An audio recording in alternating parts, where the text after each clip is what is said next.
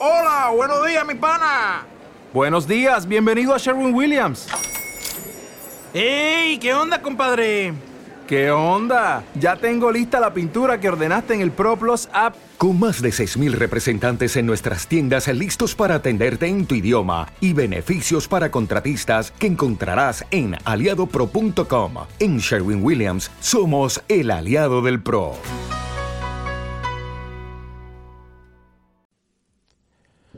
Vamos allá, venga. Muy buenas tardes, buenas noches, bienvenidos a otro episodio de Criptomercados y Pymes. Hoy día 7 de noviembre de 2022. Volvemos otra vez a hablar de FTX, de la posible quiebra.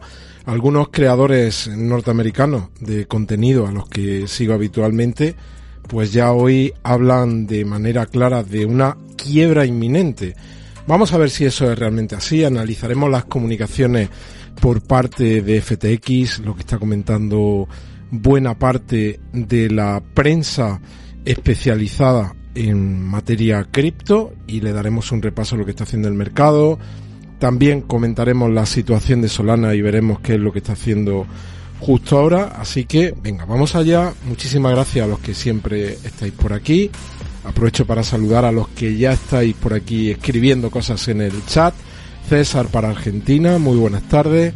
Javier Mangas, Antonio Javier López Brea y también Alex y Jeffrey Monge Muñoz y, bueno, Antonio que lo saluda antes, pues a todos bienvenidos. Venga, vamos allá, vamos, vamos a empezar a darle un repaso a la información que tenemos más actualizada. Algunos de vosotros me habéis comentado que ayer fueron conscientes de esta situación por el episodio que lancé. De hecho, mm, os confieso que ayer cuando en principio iba a hacer el episodio, iba a, hacer el repaso, iba a meter en cabecera como en portada la mejor cripto de la semana, pero a medida, como os decía ayer, que empecé a leer cosas, dije, oye, esto va muy en serio y tiene muy mala pinta, tan mala que como os dije ayer, pues lo que yo tenía en FTX lo, lo saqué sin ningún tipo de problema. Sí me consta que ahora hay ya hay demoras en algunas uh,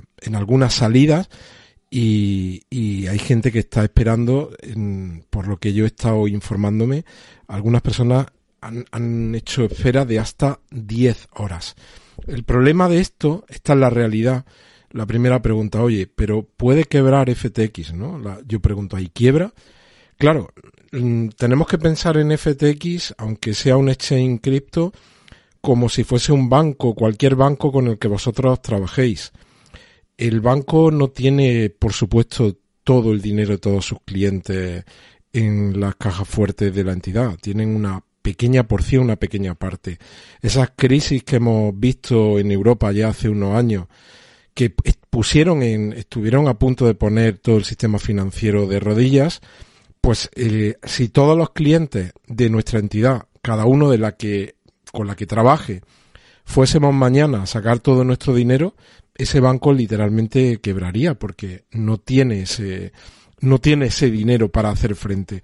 Pues aquí llevándolo al terreno de FTX, ¿cuál es el problema que yo veo aquí? Ellos dicen, ahora lo vamos a ver, que tienen otros 10.000 millones en activos, además de todo lo que se ha comentado aquí, de lo que es el balance tanto de FTX, del exchange, como de esa empresa comercial que tienen ellos que se llama Alameda Research. Bueno, si realmente tienes todos esos activos, yo decía ayer en un tuit, enséñalos lo antes posible, muéstralos a la opinión pública y realmente habrá gente que se termine llevando el dinero, pero en la medida, imaginaos que Mm, tenemos clientes que tienen 3.000 millones de euros en nuestra entidad y que somos los propietarios de un exchange. Si de repente hay miedo a que el exchange sea insolvente y empiezan a llevarse el dinero, cuando hay medios que empiezan a decir que es insolvente, que no tiene fondos suficientes, si tú además de los 3.000 millones tienes otros 5.000 más, movilízalos, enséñalos y dice, mira, tenemos fondos de clientes por 3.000 millones. Estas son las cuentas, tenemos 5.000, los clientes pueden hacer lo que quieran, se pueden ir, pero mm, se pueden quedar, porque los que se quieran ir se van a llevar su dinero y los que se quieran quedar lo van a tener totalmente seguro. pues ese ejercicio además de hacerlo hay que demostrarlo. Y, y, eso es lo que muchas veces cuando hemos hablado de Tether, de USDT, la stablecoin, que le están dando palo ya desde hace muchísimos meses, ellos eh, cuando hacen ejercicio de comunicación lo hacen acusando a terceros que hablan mal de ellos, que ponen entredicho la solvencia, pero al menos hasta ahora no han terminado de hacer un ejercicio de solvencia absoluta. ¿Qué es de solvencia absoluta? Enseñar hasta eh, el último céntimo donde tienes invertido el dinero de los clientes que han comprado tu stablecoin. El día que hagan eso, se acabaron todas las sospechas, porque las sospechas de USDT era que tenían papel comercial colocado en eh, inmobiliarias chinas o en empresas que tenían en fuertes posiciones en inmobiliarias chinas que ya sabéis que lo, lo, llevan pasando mal desde hace ya unos trimestres.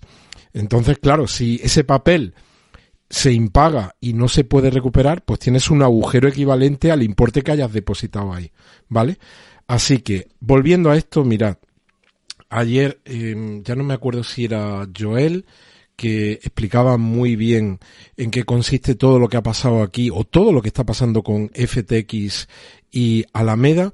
Mirad, eh, le di una vueltecita a lo que escribía por aquí en el chat y además aparece por ahí escrito y como digo, muy bien. Eh, todo lo que ha pasado viene por esto. FTX, el exchange, crea un token propio. Hasta ahí no hay nada que decir. Muchos exchanges lo tienen. Eh, pero lo crea sin respaldo. En principio tú creas el token, ¿vale? Pero no lo estás respaldando con, con nada. El respaldo es, digamos, la garantía de que eres un gran exchange y que te va muy bien, que estás creciendo mucho, que te estás planteando el seguir expandiendo el negocio, comprando otras plataformas. Bueno, pues creas tu propio eh, token y ahora esos tokens propios, estos FTT, que se llaman los tokens de, el, del exchange FTX, se lo das a otra empresa tuya que se llama Alameda Research. Y Alameda Research, con esos tokens que tú le has dado, pide préstamos usa, usando como garantía los tokens que tú le has dado. Dice, oye, ¿cuánto tengo aquí? Pues ¿cuánto tengo en balance? ¿5 mil millones? Pues pido eh, préstamos con la garantía de esos 5.000 millones. Vale. El dinero que recibe de esos préstamos se lo devuelve a FTX. Y entonces, como yo decía aquí, pues creamos un círculo mágico para crear dinero de la nada. Cuando todo esto lo empieza a hacer grande, el problema, fijaos, el problema ya no es solo crear esto, porque esto también lo han hecho otras plataformas, probablemente lo están haciendo otros exchange. ¿Dónde viene el principal problema? es el de el apalancamiento, el de los préstamos. Porque cuando tú empiezas la cadena por aquí, este círculo, que podremos hacer aquí un círculo, cuando el exchange presta los eh, tokens FTT a la media... ¿Te está gustando este episodio? Hazte fan desde el botón apoyar del podcast de Nivos. Elige tu aportación y podrás escuchar este y el resto de sus episodios extra. Además, ayudarás a su productor a seguir creando contenido con la misma pasión y dedicación.